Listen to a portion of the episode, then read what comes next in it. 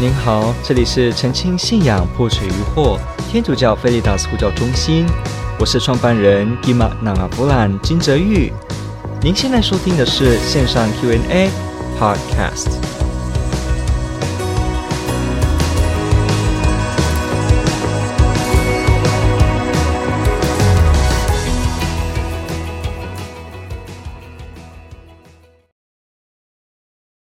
去办告解后呢，神父可以不可以去报警抓人？如果不报，是不是会危害社会呢？有个朋友不明白有关于办告解和好圣事的相关的问题。那我们常常很多人对天主教会的印象呢，也是想着和好圣事办告解，好像通常啦，在从以我自己来说，我从小到大，当人们提到天主教会的时候，我周围的朋友都会说：“哎，办告解，还是马上说神父，我有罪。”喜欢开这个玩笑，因为一方面我们有时候看电影的情节，好像神父就是在赦免罪过，所以我们都会对天主教的印象就是他有办告解，尤其是为基督呃新教来说呢，是没有和好圣事的，没有办告解的，呃，所以呢，呃，这个就会变得很有趣的问题。好，那为什么提问者提这个问题呢？其实今天也有一些人他在提问不一样的问题，他会问说，呃，如果有一个来。来办告解的孩子，他表达了说他被性侵，被别人性侵。那这时候，这个神父他在听，他是不是可以对外做报备，为了救这个人或什么等等的呢？是不是可以做这个提及呢？好，所以呃，你你的答案是什么呢？这就取决于你对和好圣事当中的一个叫做告解秘密的认识熟不熟有关了。好，所以呢，我们今天就来看一下这个部分。呃，所谓的告解秘密，这个这个题目主要牵扯是告解的秘密哦。我们先来说什么是告解的秘密。告解秘密呢，又可以叫盛世的封印。封印呢，好像那个火影忍者说那个封印之术有没有？福音之术，封印对，Seal of Confession，什么意思？也就是说，一个。忏悔者到了神父那里做和好圣事的时候，这个和好圣事的过程里面所有的内容，他的罪过、忏悔者的情况、他的名字、他的家世、他的背景，甚至他里面提及的知识、说明的东西，通通都只会锁在这个和好圣事的范围内。也就是说，无论如何，这个忏悔者离开了神父之后，这个。告解过程中所知道的所有内容，都会像秘密锁在盒子一样被封印起来，而且是绝对的封印，也就是没有任何的办法可以打开，全部都不会被第三者知道。这个叫做告解秘密，这在天主教会中是一个特色。大家应该都知道，天主教会的历史当中，很多的神父为了要守住告解的秘密，是让自己丧命的哦。比方在中古世纪也好，有些时候会说什么王室啊，这个王国王想测试自己的太太对自己忠不忠实，让因为自己的太太跟某一位神父会告解呢，就要去询问这个神父说：“我太太办了什么告解？”这个神父就都不愿意说，最后呢，那就死。对，没有错。天主教会对这个告解秘密这件事是严重的看待的哦，他们是非常非常的。重视，而且没有例外的可以破除这个告解圣事的秘密。所以呢，好，一个人去找这个神父办告解。好，我们来看一下这个呃法呃，我们看一下天主教教理哦，CCC 一四六七条，他这边说，听告解者并非主人，而是与人宽恕的天主的仆人。这圣事的施行人应该与基督的意愿和慈爱相结合，他对基督徒的行为操守。人情世故应有透深透的了悟，对跌倒的人怀有尊重和怜悯的心。他应该热爱真理，忠于教会的训导当局，并以耐心带领忏悔者迈向治愈和完全成熟。他应为忏悔者祈祷，做补赎，并把忏悔者托付给仁慈的主。好，一四六七，注意。鉴于这职务的崇高与微妙，以及对人应有的尊重，教会宣布所有听告解的司铎必须对忏悔者所告明的罪过绝对保守秘密，否则将受到极严厉的处罚。他不可运用在告解时所知道有关忏悔者生活的事情。这个秘密不容许有任何例外的情况，因此称之为盛世的封印。因为忏悔者向斯铎所说的一切，都由盛世予以密封起来。我们来看一下天主教法典哈，CIC 和 Canon Law 里面的三呃九百八十三跟九百八十四。九百八十三里面说，告解盛世的秘密是不可侵犯的，inviolable。所以听告解者不得以言语或其他任何方式和借任何理由揭发忏悔人。OK，好，接着如有翻译人、翻译者和其他所有以任何方式由告解中。得知罪过的人均有守秘密的责任。好，所以你会发现一件事哦，其实告解秘密这个事情不是只有神父在守的，包括好，如果你是听到的人，你是旁边听到在告什么的人，你也有严重的义务要守。所以为什么人家在告解说你不要在旁边那种好奇去听，不要。而且有些人他严重有语言的困难，他请翻译有没有可能？可以啊，你请翻译在旁边帮你翻译你的罪过给神父听。这时候这个翻译的人他也有严重的义务要去守秘密，所以也就是说，告解秘密就是在这个框的范围内，叫做和好盛世之中，所有的事都不会对外谈。所以，为什么每个天主教的基督徒都被教导说，当你去和好盛世的时候，你可以放心的办告诫，因为你说的内容不管是什么都不会泄露。这个机制的目的，你说这个目的是要做什么呢？它就是要保障每个人都可以去办告解，而且任何时候、任何情况都可以安心的去办告解。有些时候，你知道吗？人是很复杂的。如果你突然让你的罪被人家知道，会很麻烦的，比方你很想忏悔一件很丢脸的事情，对不对？这时候，如果你告诉一位神父，而这个神父随时可以把他跟人家说，你会找他吗？大概不会。而如果说你一个人犯了一个罪，结果你说给他，但是他没有义务都要守着，所以这个时候呢，他可能有机会会让别人知道，或者有些时候，而人家。可能问一问或逼一逼他，他就会说出来。那这个时候，是不是我这个来办告解的人，因为考虑到了会有这样的情况，他就会变得开始躲避？什么意思？躲避？比方我现在在这个时刻，我严重要办告解，对不对？因为我可能待会一个小时后我就会死了，医师这样宣宣布我。结果我发现啊，这个神父我认识太熟了，那他也没有义务守秘密，不是吗？所以呢？他跟我太熟了，实在是我跟他讲的话，他会说出去，或者就算不说，那也很危险吧？那干脆等事情过了十年后，我再找另一个人更好，不是吗？我再找另一个跟我比较呃比较没那么熟的神父办告解比较好吧？所以呢，我就拖延了我。结果呢，刚刚不是说了吗？你下个小时就要死了，那怎么办呢？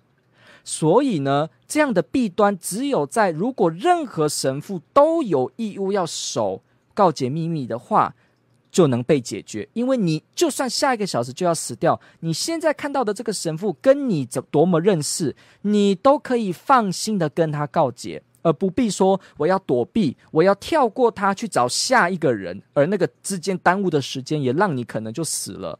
不用，你可以随时安心的找任何一位神父，随时随地，anytime anywhere。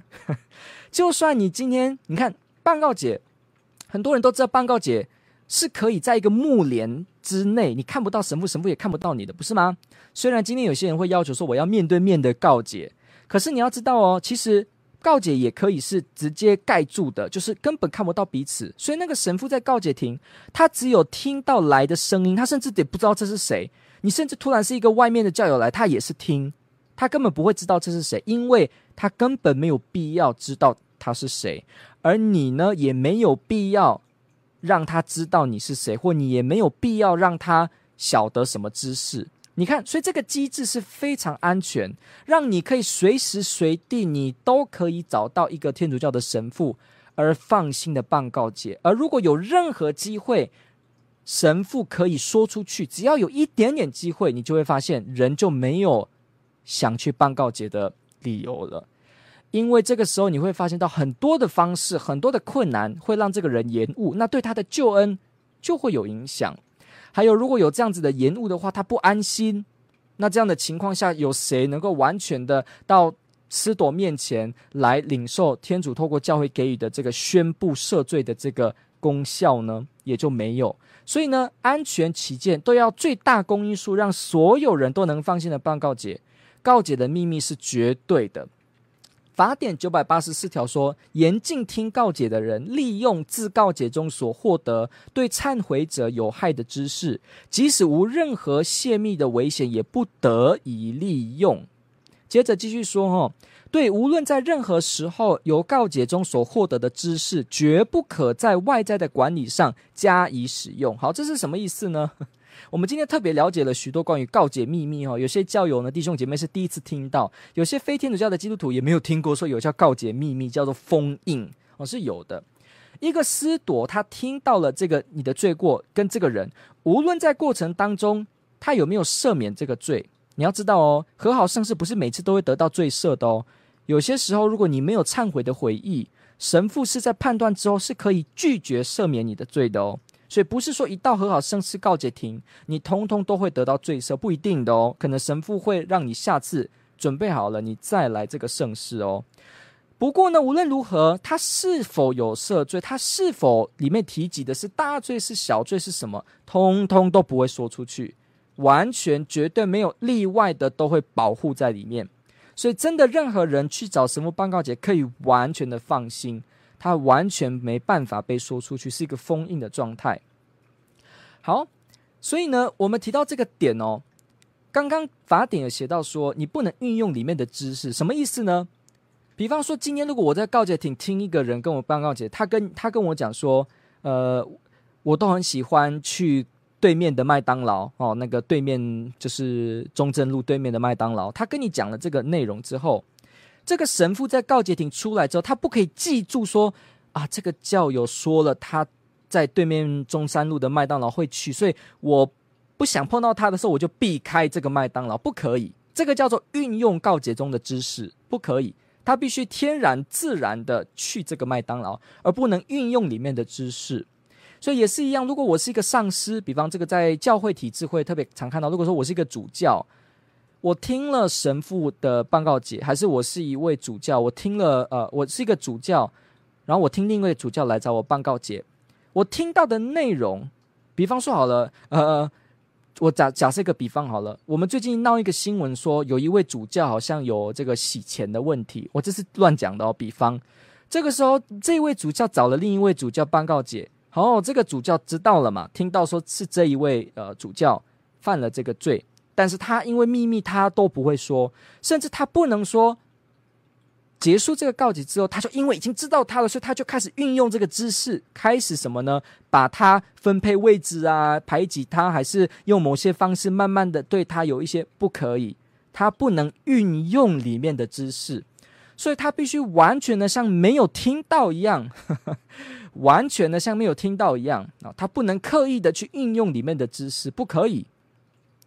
所以，我们回到这个题目本身哦。如果有一个杀人犯去办告解，神父可不可以去抓报警呢？不可以，因为里面的内容都不能够说出去。那有人就说了：“哇，那这样不是那个吗？他会危害社会的安危吗？”那也不一定。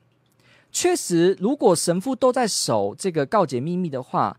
那是不是有一些罪过说不出去，那就会导致他可能还做下一个杀人吗？那当然有可能，对不对？所以我们要知道，呃，办告解本身不是要完全的阻止下一个犯罪。你想就知道了嘛。我去办告解，我说我办了一个告解，说我最近有这个呃邪淫的问题。可是你做了忏悔，你做了这个赦罪之后，你说你下次不会再犯吗？你不能保证，你只能有这个意愿。但你不能保证，因为你真的还是很可以再跌倒。所以每一个人从自己的办告解经验都已经知道了，我们犯的罪，我们在和好圣事办的罪，不等于是说我们发誓未来不会再犯一样的罪。如果你有这个观点哦，如果弟兄姐妹你有这种看法，你以为说我我犯了办告解办了这个罪之后，我下次又再办一样的，以后又再办一样的，是多么不应该，而我不要去办告解，这是不对的。因为和好圣事从来就不是说你以后不会犯同样的罪，没有，也不是说你都不会再跌倒，也不是这个意涵，所以。我们要理解一件事，和好圣事的功能从来就不是要让人绝对的避免下次的犯罪。如果是的话，那大家都办告解，那不是现在天下太平了吗？不过没有，不是吗？我们很多教友都要一生每周，OK，有的每个月都去和好圣事，还是会在一样的地方软弱跌倒，不是吗？是，所以你要了解到一件事情。办告解不是为了完全防止下一个再犯，它本身就没有提供这个功能，所以这个提问者呢，问这个事情本身就等于他问了本身没有提供功能的问题。好，好，不过我们也可以说，其实也不见得会危害社会哦。那我们怎么理解这一块呢？因为办告解的人在办告解的时候，他会告明他的罪过。如果他现在一个杀人犯，他真的待会还想再杀人也好，但他先报了，那这时候神父听了，他可以说。呃，他你们大家都知道吗？邦告姐神父会对罪过做劝勉，不是吗？好，他做劝勉的时候，他就可以说：“你有真正悔改的回忆吗？你有的话呢，那你应该要自首。”他会鼓励你这么做，他会说：“你应该自首，这才表示你真正的有忏悔的心。你愿意吗？”那他说他愿意的话，好，那这个补赎就可以用你要去做坦诚，或者说你要去对应该有的伤害做处理跟做负责。好，所以呢，神父也可以在过程中就是告诉他你要怎么做。那当然，他出了告解亭，他要不要做那是他的事情，而且他做不做，他要对天主负责。那当然喽，这个神父也不会因为这样劝他了之后，这个神父就通报，不会因为告解的秘密他不会通报。但是呢，他已经在里面可以做劝说的机制了。所以这个人如果来办告解，不是来乱的，他是真正的一个教友要。忏悔，那他真诚的听到神父给他的指示说，你真的有悔意的话，你就要这样做，就要做的话，那他应该跟他本来就应该愿意要去做。所以也就是说，和好圣事会让神父有机会劝勉这个忏悔者应该负起社会责任。所以呢，坦白来说，即使有告解秘密，也不见得会让这个人不负社会责任。了解吗？因为他在告解庭当中就会被阐明，他必须要有责任心，而这个责任心就包括他要真诚的忏悔，而真诚的忏悔就包括要有实际的行动。那当然，行动中就包括可能我会自首。所以呢，你要知道，一个神父竟然可以在和好圣事中停拒绝赦免你的罪，所以一个人如果他很没有悔意，当然神父也可以。就拒绝说哦，我们就到这个地方吧，就不继续听下去了，因为呃你没有这个意愿。所以了解到了这个情况，哦，了解到了这个情况之后，你就会发现到哦，那其实这个机制也不是完全的没机会劝阻一个人，而且呢，和好圣事是天主教会的圣事，OK，它只有给予天主教会的教友，所以一个非基督徒本身哦，基本上来说，他也不会出现在办告解的场合。所以有办告解的场合，也已经是一个天主教的基督徒了，所以他理当更有良心上的培育，他理当更在神父给他劝勉之后，他更应该知道他的良心，他应该怎么做下一步动作。所以呢，这个机制都帮助这个教友，让这个教友呢要更好的去负他的责任，去呈现真正的忏悔。好，所以我们从这个点了解了，你就会知道，其实告解秘密这件事本身不是为了要危害社会治安。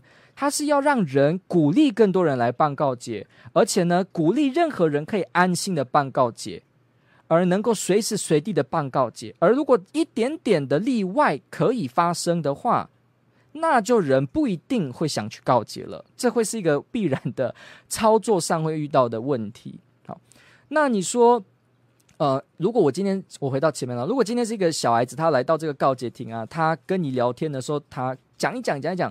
他突然说到说，呃，我有犯了这个，呃，我有，呃，我被我的这个谁谁谁叔叔强暴了，然后呢，我都不敢，我都不敢那个说出去，因为我觉得这是一个很丢脸的事情。那我的叔叔每天是叔叔吗？对，我的叔叔每天都一直强暴我，我也过得很辛苦。然后他在办告解亭哭啊，这样等等的。那他甚至还说我这个叔叔本身在外面呢，还强暴了我的表姐，还强暴了谁谁谁。哇，这个时候我们我们设这个情况来说，那这个神父本身，哇，你会觉得他是不是就要说出去，对不对？好，那这样子可以有什么办法呢？好，首先他仍然不能说出去，因为告诫庭的内容当中的所有的。都会本身是秘密的。当然，这个神父可以说：“哦，我我不要听这些跟罪无关的事，因为本来和好圣事中的神父要听的，就理当是跟罪恶有关系。我们不是去和好圣事里面跟他谈，我喜欢 Nike 还是这个 Prada，还是我的飞机是坐国泰航空还是复兴？不是，不是这样子的。他是你去告解亭跟神父说的话是特定的目的，所以神父当然也可以指引你要你不要说多余的内容。”好，不过我们回过头来了，如果真的说出来了这个样子，好，他一样有秘密不能说出去，但是他可以怎么做呢？他可以在不破坏秘密的情形下做一些措施。那什么呢？我就举个例子好了，比方这个神父可以说：好，这位这位叫小美好了，他可以说：小美，待会办告解结束之后，你再找我谈这个事情，你再跟我讲一次这个事情。那如果是有这样的情况，或他说你在跟我谈这个事情，那我可以帮你。那这个时候呢，出来了告解亭，对不对？已经不在这个范围内了，他就没有告解秘密的义务了。所以，倘若告解之后十分钟，这个小女孩再找神父，如果神小女孩没有找神父，神父也不能说。但是如果这个小女孩真的照了神父的鼓励，她。跟神父说了，神父，我的我的这个叔叔这样在讲，那这个神父可以协助这个孩子一起去通报，因为他没有在秘密范围内，他是在告解庭外，了解吗？所以这个方式就要知道，在告解庭内发生的事不会被说出去，结束了告解庭之后也不会说出去，除非这个来忏悔的人本身自己提及，那就可以。这个时候就不涉及告解秘密，所以也神父也可以帮他，所以我才会有刚刚的这样的一个一个实务上的一个处理的措施。所以你要知道一件事情哦，呃，这个我们一般来讲哦，像我们前面说告解秘密，所以我跟我一个神父说，神父我犯了邪淫的罪，而这一位神父呢听到了我，OK，我犯了邪淫的罪之后，照理来讲他有圣事的封印。这件事不会被任何人知道，甚至他也不可以看到你有任何奇怪的表情，还是看到你在翻一本可能是黄色书籍的时候，他对你有一种呃不行，神父都不可以运用和好圣事里面的任何的知识。他当然可以看到，哎，看到了也你看到了，那他自然的劝勉你，这没有关系，但是他不能表现，也不能影射。任何好像说我知道了你会犯这个罪，所以你看哦，你这样了解了，你就会发现天主教的告解机制很奇妙。你真的可以放心的把你真正的罪来透过这个神父天主的代表，你真的可以告诉他。你看，你可以放心到这个程度，诶，因为他也不会指，他也不会暗示或表现的好像他懂你一样，不会。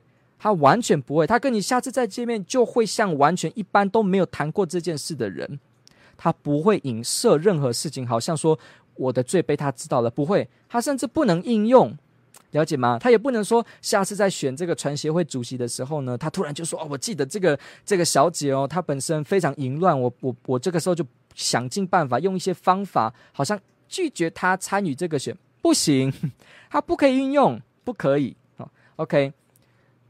除非呢，他当然了，除非呢，他自己发现这个女的实质上做了一些行动啊，那他可以就他看到的情况做劝勉，但是他不能直接的引用里面的内容，不行。好，所以从这个情况你就发现，在告解庭中不行，但是离开了告解庭后，这个忏悔者，比方我们刚刚讲的这个小美，我自己是一个淫乱的人，那我离开了这个办告解之后，我突然想跟这个神父提说，神父。我对这个我淫乱了，我还想再多讨论。如果这个时候是这样子，这个忏悔者自己说了，他自己提喽，那神父听到了，那他才可以跟这个人谈。他一样不会跟其他人说，但是他就可以跟这个人在告解亭外来谈这件事情。那这时候神父就会可以恢复成他认识这个人跟认识这个罪过这样的状态。像我在这个告诫庭里面，我跟小美啊办告解好了哦，我就算知道是小美，而小美跟我说她犯淫乱的罪，好，我出来了之后，我也不会提这件事，我也不会影射这个知识，都不会。但如果小美自己在跟我谈，那我可以开始跟她谈，包括我们告诫庭的内容当中提到一些具体的劝勉，有一些什么样的讨论，我们就可以说。所以呢，为什么前面会说面对这种通报的事，处理的方法也很多，对不对？比方一个人要来办告解，神父也可以自己先做一些筛选机制啊，他可以先观察或先聊一天，了解一下这个人跟你办告解的人，他是不是有可能是一个受伤害的人。比方说好了。比方说好了，我今天来找我办告解的一个小孩子，他身上都是伤。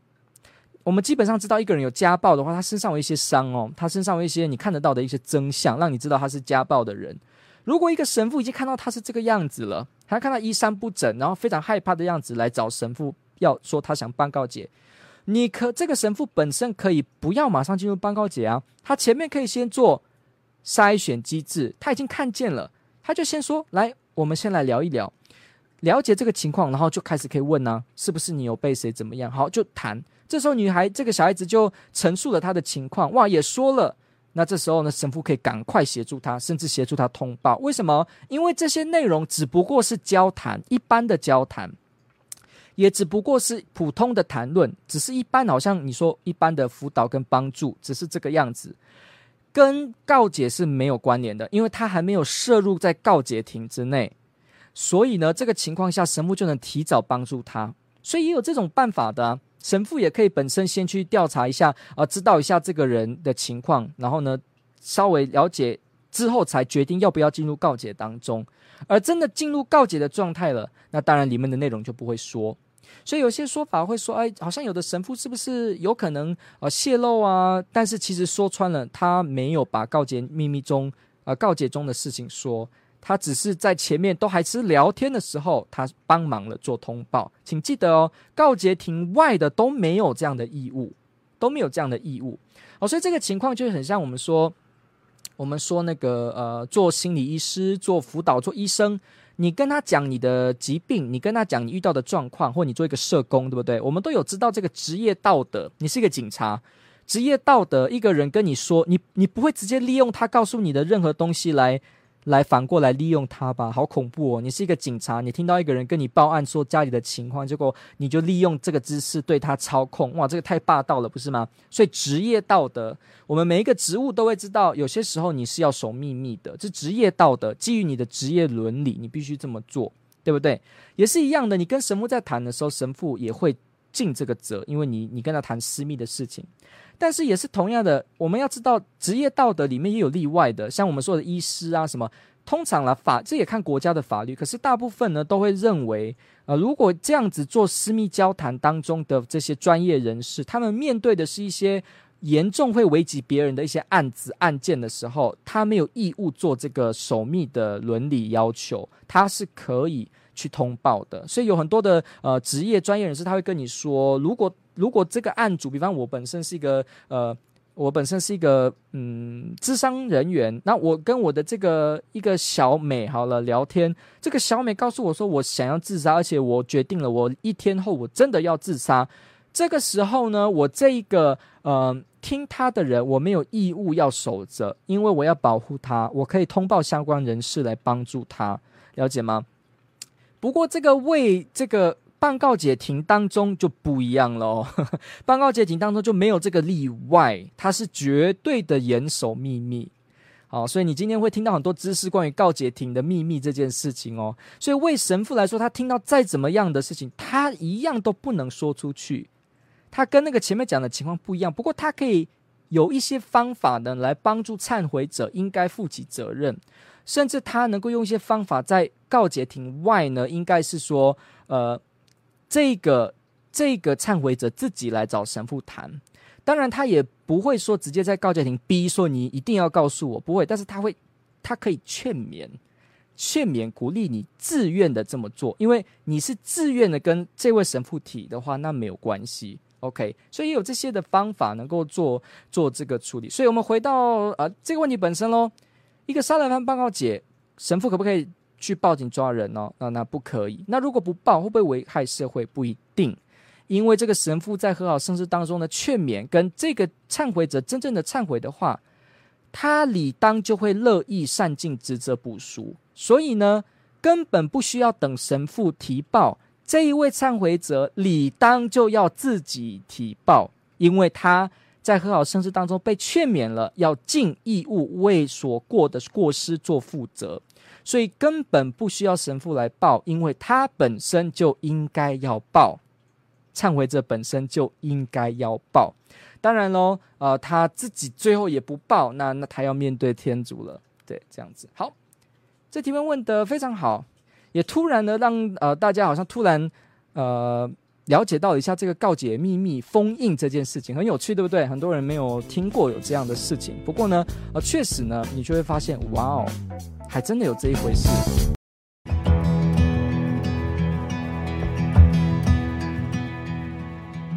感谢您的收听。若您喜欢本系列节目，支持护教学与福传相关推广，欢迎来到我们的 FB 粉丝专业以及 YouTube 频道，点击订阅哦。也别忘了我们的 Podcast 频道的订阅哦。天主保佑。